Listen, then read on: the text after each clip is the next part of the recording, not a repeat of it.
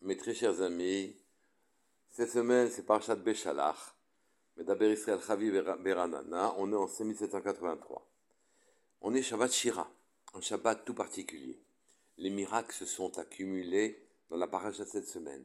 Le plus grand des plus grands miracles, c'est que Akadosh ait fendu la mer, mettant échec au fonctionnement naturel des choses. Elle s'est ouverte cette mer pour pouvoir sauver les d'Israël des mains des Mitzrim. C'était la véritable délivrance. D'autres miracles il y aura dans la paracha. Mais je voudrais parler du Shabbat, jour particulier où ils ne reçurent pas la portion de manne, de manne qui devait les nourrir dans le désert.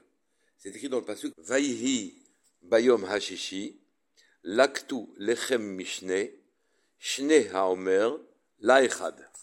Le sixième jour, ils ramassèrent une double portion de pain, de, de, de manne. Deux mesures de Homer, c'est une mesure par personne. Et on voit que le Passouk poursuit en disant Et les princes de la communauté vinrent raconter à Moshe qu'ils avaient reçu une double part. Moshe a répondu Effectivement, c'est ce que, c'est ce que Hachem avait dit Demain sera un jour chômé, Shabbat, Kadosh, saint pour Hachem. Moshe ne leur a annoncé qu'il devait respecter Shabbat que Biyom Shishi, la veille. Aussi, quand le lendemain, certaines personnes sont sorties pour pouvoir prendre encore une part, alors qu'ils ne tombaient pas de manne le jour de Shabbat, Hachem a été courroucé et il fit une remontrance, même finalement en allusion à Moshe Rabbeinu. Jusqu'à quand refuserez-vous d'observer mes commandements et mes lois? La question qui se pose, c'est qu'est-ce que Moshe Rabbeinu a fait de mal? Pour quelle raison devait-il être inclus dans cette remontrance? Pour répondre, je voudrais vous citer un autre pasouk, magnifique. Vayassar et ofan markevotav, vainahagehu bichvedut. Se sont détachés lors de la traversée par les Égyptiens qui poursuivaient les Juifs. Se sont détachés les roues de leurs chars. Ofan, les roues, la roue, ofan, marqué votable des, des chars. Et ils n'ont pu, pu les conduire qu'avec lourdeur. Voilà un miracle exceptionnel. La mer s'ouvre devant les bénis Israël. Les Égyptiens les suivent dans la mer pour pouvoir les rattraper et les reprendre en esclavage. Et finalement, la mer se referme sur les Égyptiens.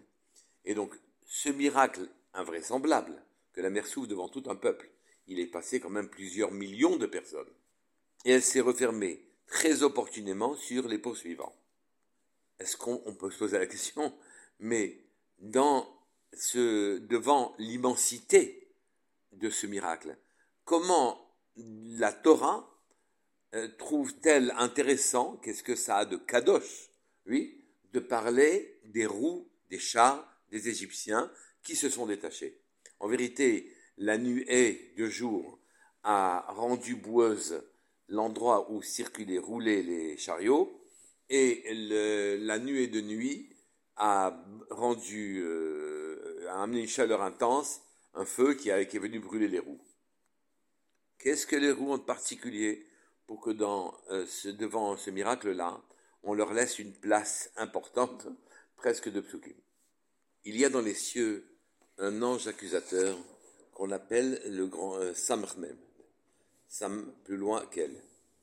Et ce, cet ange-là est là pour euh, faire remarquer à Kazubuku toutes les perversités que nous avons, les fautes que nous commettons, et lui-même d'ailleurs n'est pas avare de nous euh, séduire pour qu'on faute. La guimatria de ce fait exactement 131. La guimatria de Ophan, la roue, fait aussi 131.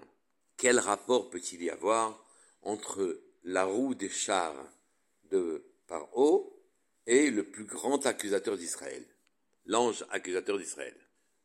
Et notre maître, le Pitouché Chotam, fait remarquer aussi que c'est la même matria que Kal, facile, avec le Kolel.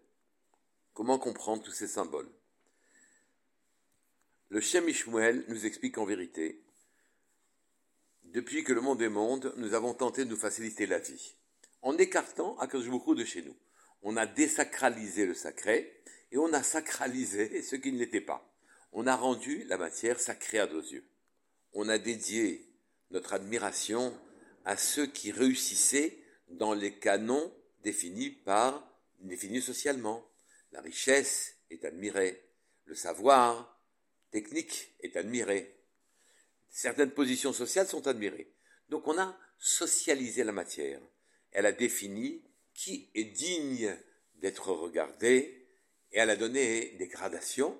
On va de la personne la plus admirée sur le plan social à la moins admirée, le chef de l'État est le plus admiré, et on descend par gradation plus bas. Et donc toute notre vie, elle consiste à trouver nos galons et à être regardés par le monde qui nous entoure comme étant des gens dignes d'être copiés. Tous nos efforts tendent à attraper ces galons, à établir notre statut social. La vie entière passe dans ces efforts-là. Outre d'avoir une vie facile, elle permet aussi de marier nos enfants et eux-mêmes, de leur donner un statut social correspondant. Donc on a sacralisé la matière en donnant des codes, des coutumes, des grades, des statuts sociaux. Tout a été fait pour nous faciliter la vie. On a aussi développé un savoir pour nous faciliter la vie et euh, nous éviter les rigueurs de l'existence et nous donner le confort que l'on pense mériter. le respect des coutumes et les, des routines, le savoir nous mettent en avant d'une population qui nous regarde d'un œil protubérant. C'est ce système-là qui a été détruit lors du grand miracle de Kriyat Yamsouf, de l'ouverture de la mer. Quand les psukim disent que les roues se sont détachées, ça veut dire que tout ce qui nous permet d'avoir dans l'existence une routine et une facilité, tout ce qui fait que tout roule normalement, les coutumes, les savoirs, les regards admiratifs, le confort, la roue du monde s'est brisée. Et tout tournait, doute, avec lourdeur. On a perdu cette facilité. La sacralisation de la matière a trouvé sa fin quand la mer s'est ouverte. Hachem a affirmé son pouvoir sur toute chose. Nous ne pouvons plus maîtriser la matière en ayant un savoir qui, par sa constance, nous permettait de nous mettre à l'abri de toute surprise. Les roues des chars se sont détachées et l'Égypte était au sommet des civilisations de l'époque. La matière doit être désacralisée. On peut comprendre maintenant la remontrance qu'a dû subir Moshe quand les Israël se sont précipités Shabbat pour aller chercher aussi leur portion de manne. Pendant les six jours de la création, Akajubuchu a fait que toute entité spirituelle se traduise en réalité matérielle. Avant la création, il n'avait qu'Hachem. Sa pensée, uniquement spirituelle, s'est transformée dans ce que nous appelons la réalité matérielle. Aussi, depuis la création du monde, cette réalité matérielle voile, cache la présence d'Hachem. Et c'est dans cette réalité-là que nous avons développé un savoir qui excluait en quelque sorte l'influence d'Hachem, dont on se passait de lui, qui pouvait se passer de lui. Le Shabbat est le processus inverse de la création. La création a transformé les entités spirituelles en une réalité matérielle. Le Shabbat, c'est l'inverse. C'est la matière qui va s'élever et être sanctifiée. Le vin, la nourriture, c'est le kiddush de s'élever dans un, est rendu Kdosha, le Kiddush, oui. Il y a eu trois repas, on s'habille, on considère que c'est une fête. On ne travaille pas, on ne fait pas de malachot, on ne fait pas de travaux. La matière n'est pas travaillée. On s'applique à élever le monde qu'Hachem a créé en six jours. Sept jours avec le Shabbat. Et cette transformation du monde matériel qui va retrouver sa spiritualité, qui était sa propre racine, aura un impact sur la semaine qui suit. En vérité, tous nos mots viennent du fait qu'on n'a pas relié la matière à son entité, à sa racine spirituelle. et toutes nos joies et nos réussites naissent du lien que l'on a remis entre cette réalité et la spiritualité. Moshe Rabbeinu n'aurait pas dû attendre le sixième jour pour dire au Israël qu'il devait respecter Shabbat. Respecter Shabbat veut dire en vérité faire le travail de transformation de la matérialité en euh, spiritualité. C'est toute notre semaine qui devrait être impactée. Il aurait dû leur, dire de respecter Shabbat bien avant qu'ils reçoivent la double portion le vendredi pour le Shabbat. Toute notre semaine est dédiée à faire remonter nos réalités spirituelles à leurs racines à nos réalités matérielles, excusez-moi, à leurs racines spirituelles. C'est ce que l'on veut dire dans les chants de Shabbat, Nachalat que l'on héritera à ce moment-là d'un héritage sans aucune limite.